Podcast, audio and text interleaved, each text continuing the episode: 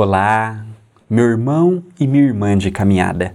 Sejam bem-vindo e bem-vinda ao nosso encontro diário através do Pão Nosso de cada dia. Comigo, André Luiz Querine Vilar.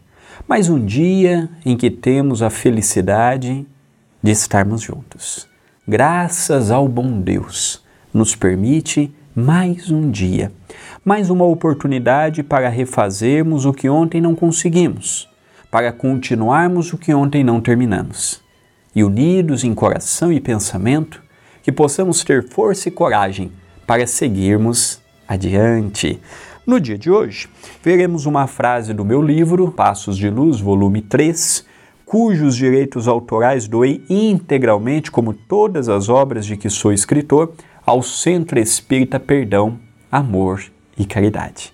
Capítulo 5 Faróis.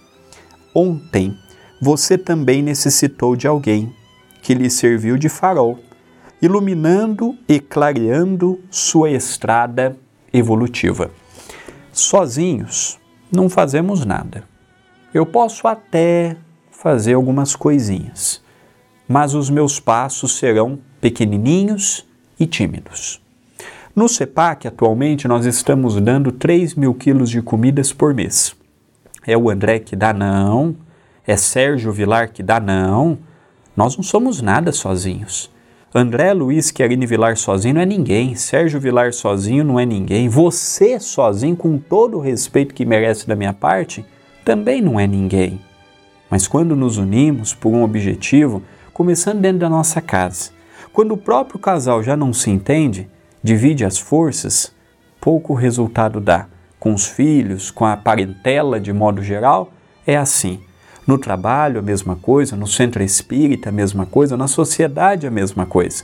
Quando eu pego, por exemplo, um pãozinho, se eu olhar a cadeia de produção dele, desde aquele que arou a terra até aquele que confeccionou ou que entregou em casa o pão, eu vou analisar que várias pessoas fizeram parte daquele projeto para que eu pudesse comer o meu pãozinho.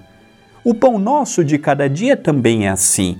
Tem aquele que fala, aquele que edita, sobe-se para a internet, tem aquela internet que promove a oportunidade de subir, tem aquele que desenvolveu o programa que hoje nós usamos para editar, tem aquele que criou a ferramenta do YouTube que permite que fique disponível gratuitamente para que você tenha acesso, tem aquele que fez isso, aquele que fez a outra. Olha a rede de espíritos, de encarnados envolvidos, para que você pudesse ouvir diariamente o pão nosso de cada dia.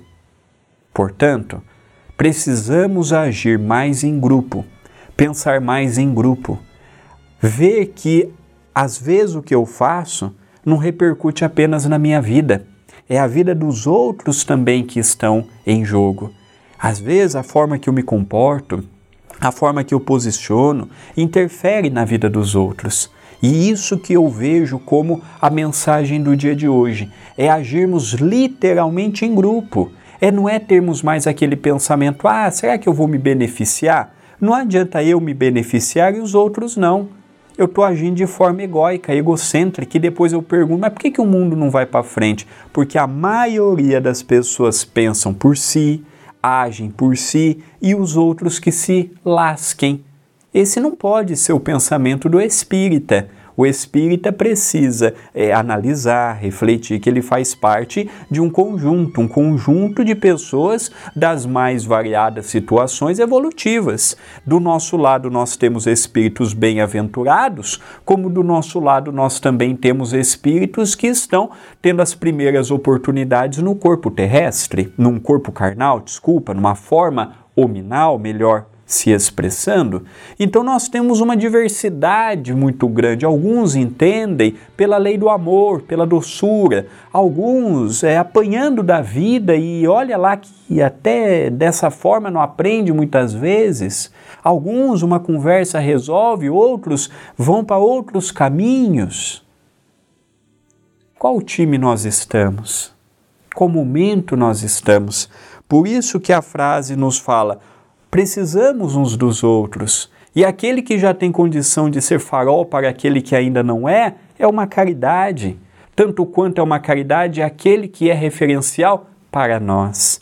Pensemos nisto, mas pensemos agora.